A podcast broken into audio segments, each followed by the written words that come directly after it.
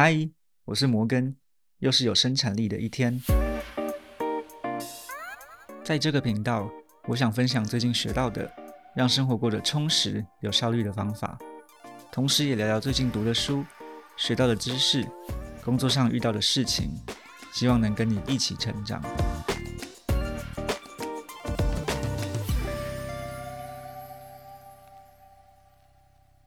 今天要聊聊的是让我持续进步的五个思维跟习惯。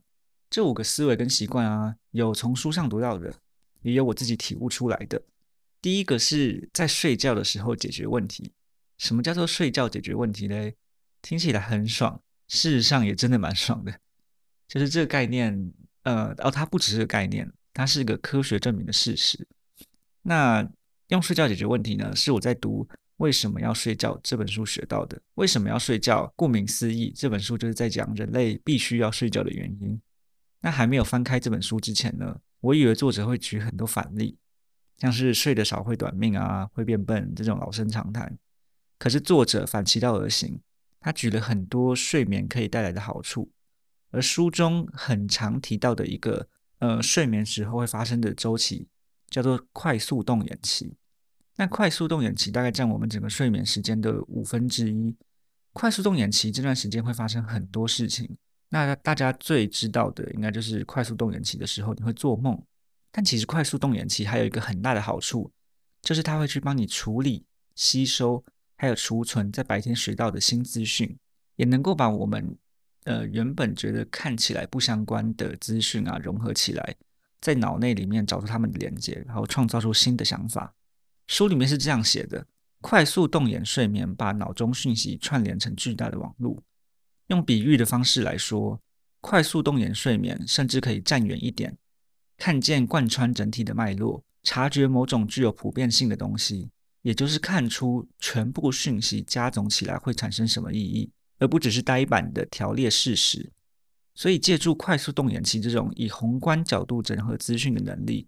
我们的大脑能够有效率的吸收和储存资讯。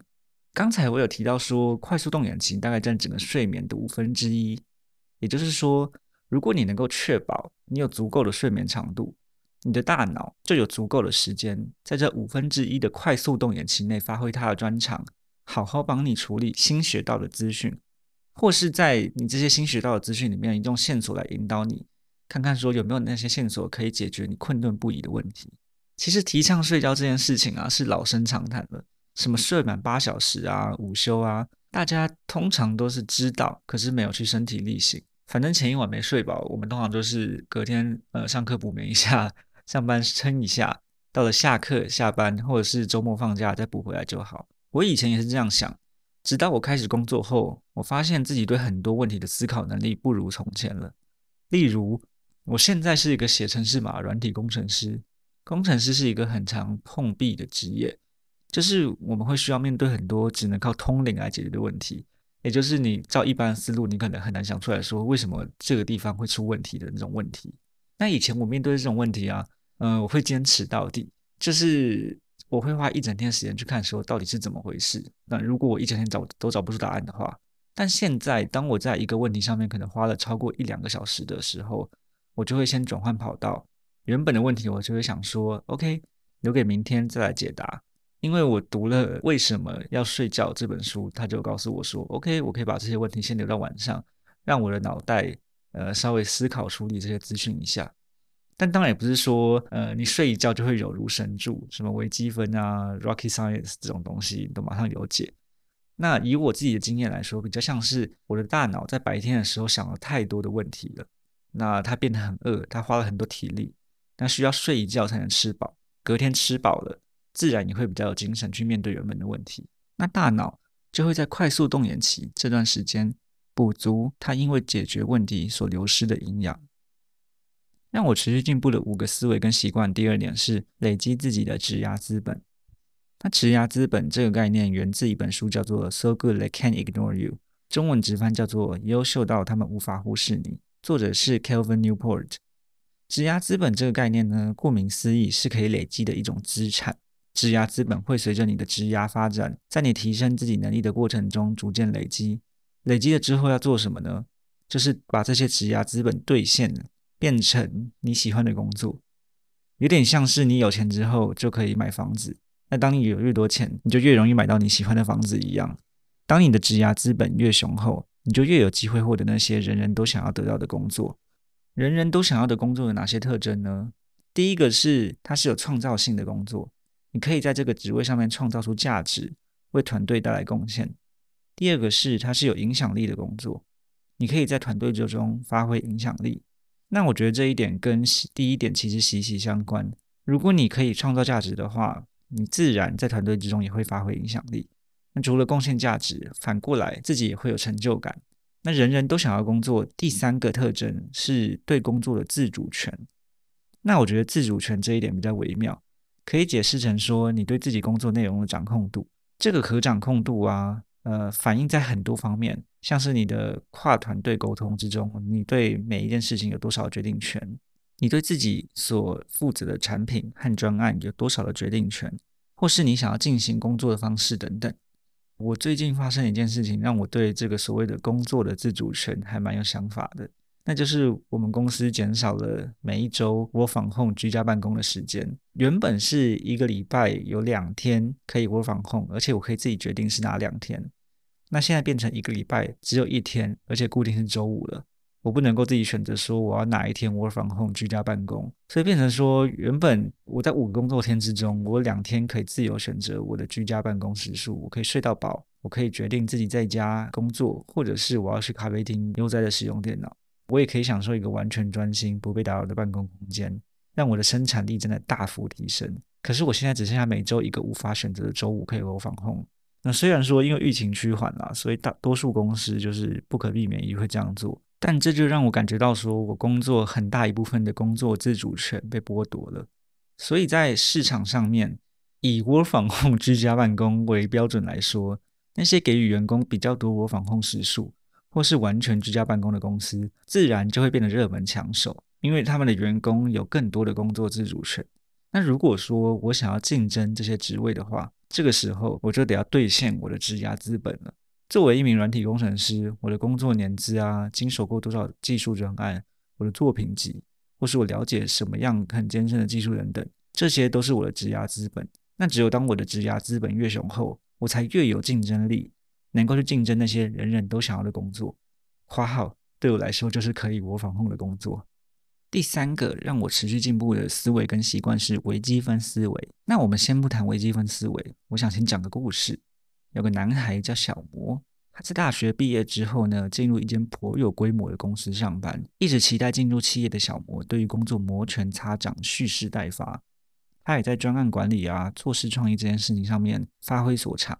渐渐大概过了半年，小魔呢觉得自己做的小有成绩，内心也觉得自己已经赢过许多社会新鲜人的水准，甚至达到了资深等级。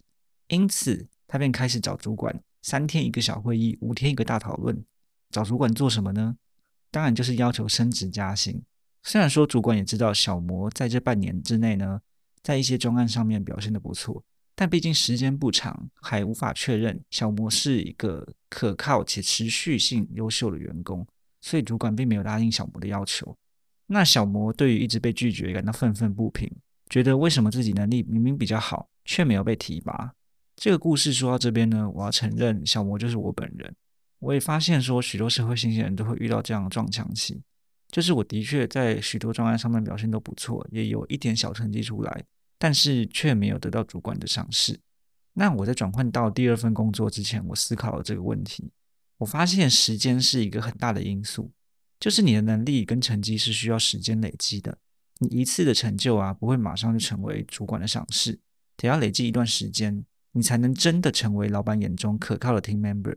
人跟人之间的信任也是如此。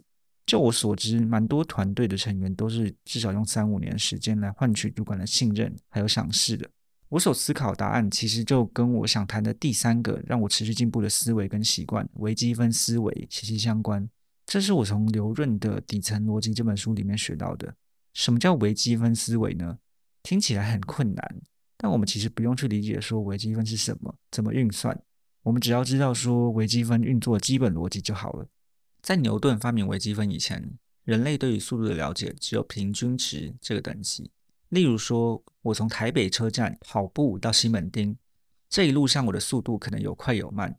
一开始我力气还很足够，所以我就冲得很快。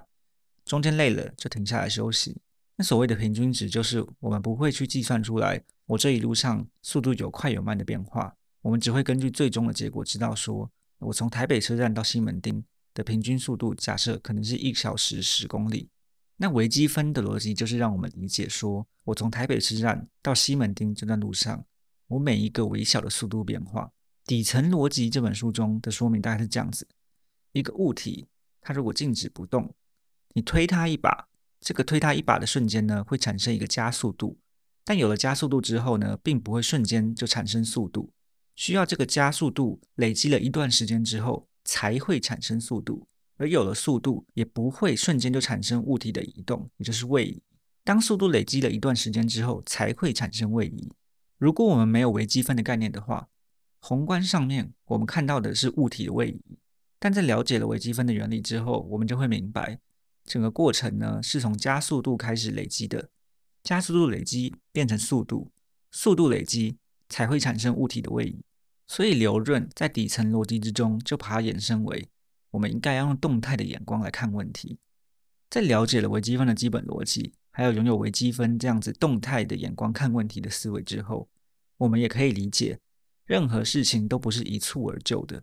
你平常累积的能力和知识，会成为你在职场上面的加速度，而这些加速度呢带来的工作成果，也不会在一两次的成绩之后就变成你职场跳跃的速度，而是需要一些时间堆叠去累积，在多次的优秀和可靠表现之后，你才会获得老板的肯定，带来职场上的位移。让我持续进步的五个思维跟习惯，第四点是帕金森定律。帕金森定律由 Serial Parkinson 提出。帕金森定律指出，在规定的工作时间内，工作量会一直增加，直到所有可用时间都被填充为止。有点像是我要尽量在可利用的时间内塞越多工作越好。例如，我原本给自己三个小时的时间读完十页书，那我就会假设，OK，反正我三个小时的时间，先来看个 YouTube，玩个手游，最后半个小时再来看书，其实来得及。那如果我改成计划一个小时内读完三百页书，那我就会意识到时间非常的紧凑，马上就开始读书，怎么听起来很像是大考前临时抱佛脚？所以当我现在安排每天的代办事项的时候，我都会先以最理想、最完整利用时间的前提下来安排事情。虽然往往不可能说我完全把事情的全部都做完，但至少我能确保自己没有浪费这段时间。帕金森定律也让我想到，时间是有相对性的，时间是长是短啊，除了客观上的小时跟分秒计算之外。也跟我们对它的感受有关。在软体业界的工作实务当中，有个很经典的工作方法论，叫做敏捷式开发。敏捷听起来就是很紧凑、迅速的。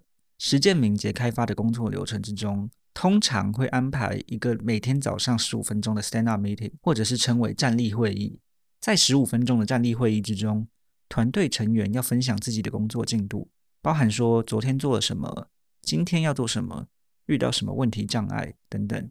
之所以定为十五分钟，是因为这样子 team member 们才会意识到时间非常紧凑，只挑重点的事项拿出来讲，不然就很容易沦为动辄一两小时的冗长会议，浪费大家的工作时间。第五个让我持续进步的思维跟习惯是把握与人联系的机会。从学生时代，尤其是大学开始，一直到出社会，我们陆陆续续认识很多人，跟很多人有过有趣的谈话，还有热闹好玩的聚会。可是，通常到一定时间之后，我们就会沦为点头之交。其实这样子蛮可惜的。而且我们都知道，很多机会是源自于认识的人的。例如，你看到了某间公司开了一个梦寐以求的职缺，突然你想到有个八百年没有联络的朋朋在这间公司上班，希望能请他内推。可是打开对话记录，上次的讯息停留在二零一七年。这个时候，你心里就会想：我现在传讯息太尴尬了吧？会不会让他觉得我只是想利用他这个人脉？于是只好作罢。这个时候，如果我们平时有把握各种与朋友联系的机会的话，让上次对话记录停留在一个没那么尴尬的时间点，是不是就会变得容易开口很多？至于这样的机会要怎么产生呢？以我自己的例子来说，我每一年都会祝我的第一个主管生日快乐。生日确实是一个很好的时机点，每个人总是都有生日的吧？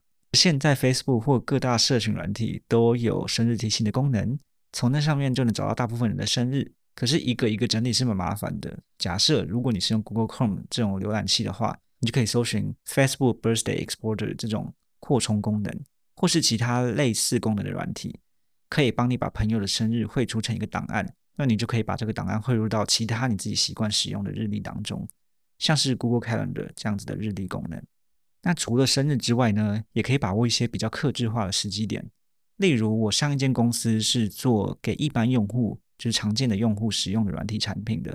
那在我离职之后，我还是蛮关心这个软体产品的动向。每当有新的酷功能推出的时候，都是一个我找前同事发起话题的时机点。例如跟他们说：“哎，这功能很好用，也很酷哦。”那这种时机点呢，比起生日来讲更克制化，也会让人觉得你真的有在用心关注对方的动态。哦，还有一个是回复别人的 Instagram 现实动态，也是一个蛮自然的好方法。以上就是让我持续进步的五个思维跟习惯啦。我们今天谈了用睡觉来解决问题、微积分思维、累积指压资本、帕金森定律，还有把握与人联系的机会。希望这一集对你有所收获，祝你有充满生产力的一天。拜。